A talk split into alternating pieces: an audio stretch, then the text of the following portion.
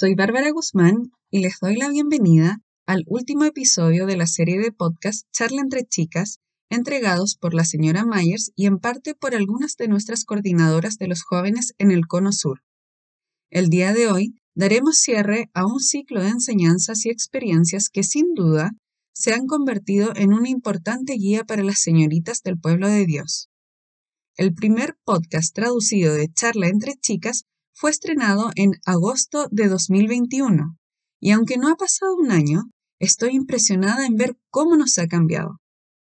A través de estos meses hemos escuchado un total de 16 episodios, 14 de los cuales fueron escritos por la señora Myers y ahora están traducidos al español para nosotras.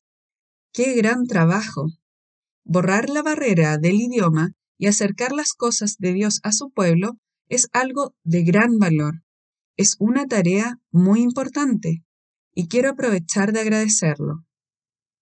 Estos episodios, exclusivos para señoritas y bueno, para nosotras las señoras también, han sido un regalo de Dios en estos tiempos tan complicados y siento que llegaron en el momento más oportuno.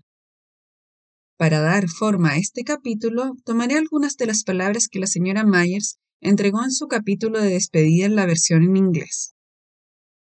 Bueno, hagamos un recuento.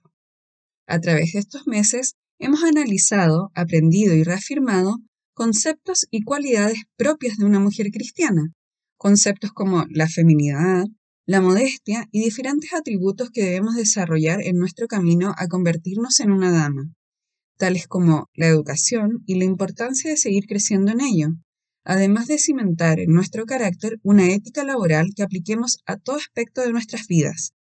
También se nos enseñó a expresarnos de forma correcta, a adquirir buenos modales, a aprender a honrar a quien honra merece y a escuchar interesadamente a nuestro prójimo.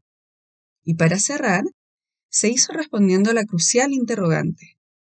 ¿Cómo relacionarnos correctamente con el sexo opuesto? ¿Cuántos consejos útiles para nuestro desarrollo como señoritas de la Iglesia. ¿Los tomaremos? La sabiduría clama en las calles, alza su voz en las plazas, clama en los principales lugares de reunión, en las entradas de las puertas de la ciudad, dice sus razones. Proverbios 1.20.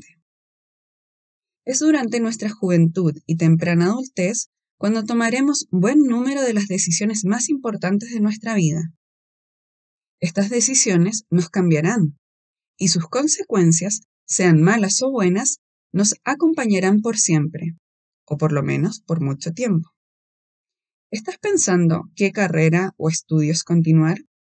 ¿Ronda en ti la idea y la necesidad de bautizarte? ¿Estás conociendo a un joven de forma especial? ¿Tienes una relación con un chico en la iglesia y piensan en el matrimonio y en formar una familia? Todo esto ocurre en muy pocos años. Entonces, ¿cómo podemos prepararnos para tomar decisiones correctas? Construyendo nuestra reputación ahora. El tiempo es ahora, porque estas decisiones no podrán postergarse por mucho más. Es hoy cuando debemos definir en qué tipo de mujer deseamos convertirnos en qué tipo de mujer desea Dios que nos transformemos y trabajar por ello. Preguntémonos, ¿qué reputación deseamos alcanzar?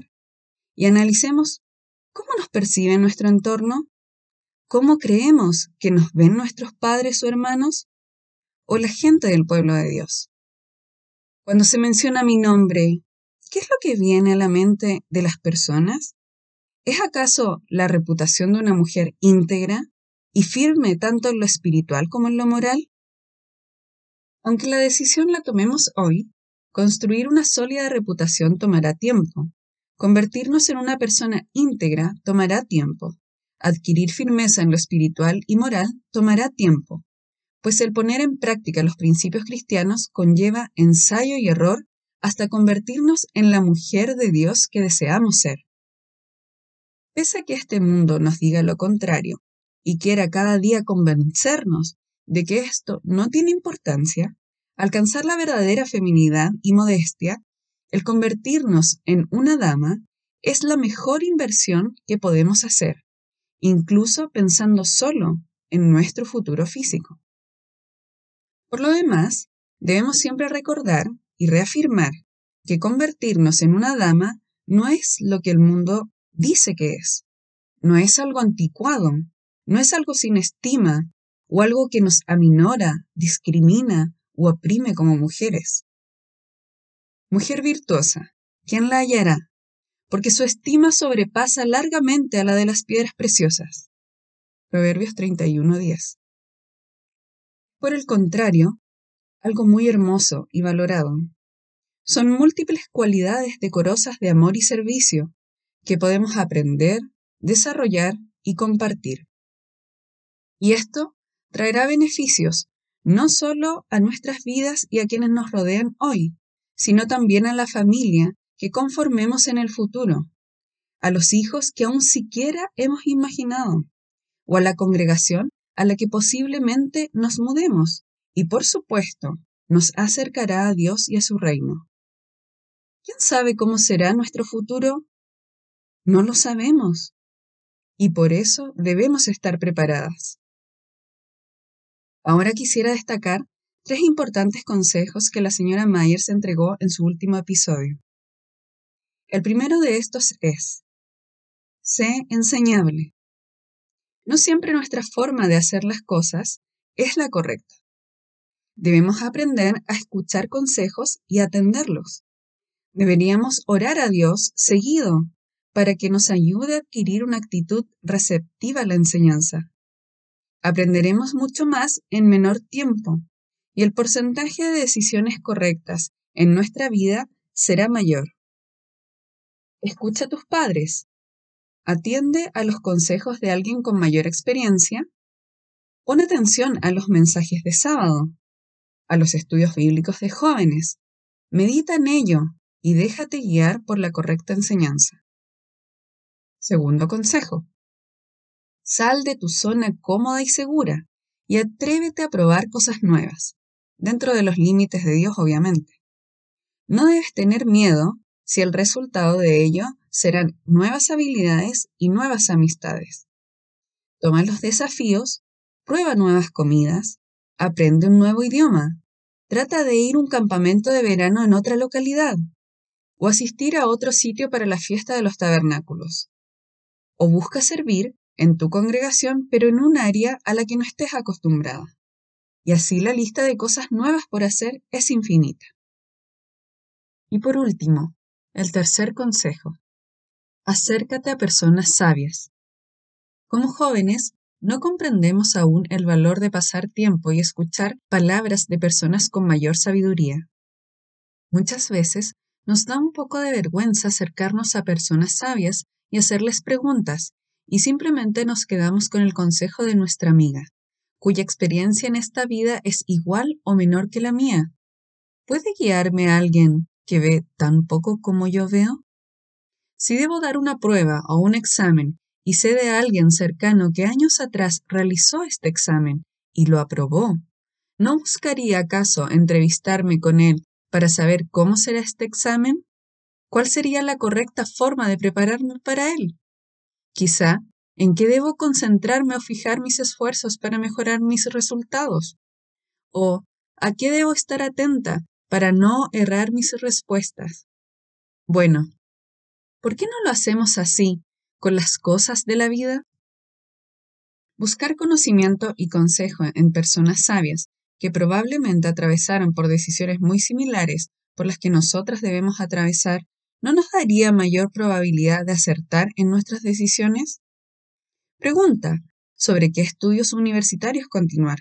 Acércate a quienes estudien o estén trabajando en el área de tu interés y llénate de consejos. O en otros temas como organizar bien tus finanzas, cómo prepararnos para el matrimonio o cómo ser buenas madres. Debemos instruirnos mucho más en esto. Y si sientes un poco de vergüenza de acercarte a un adulto, involucra entonces a tus padres.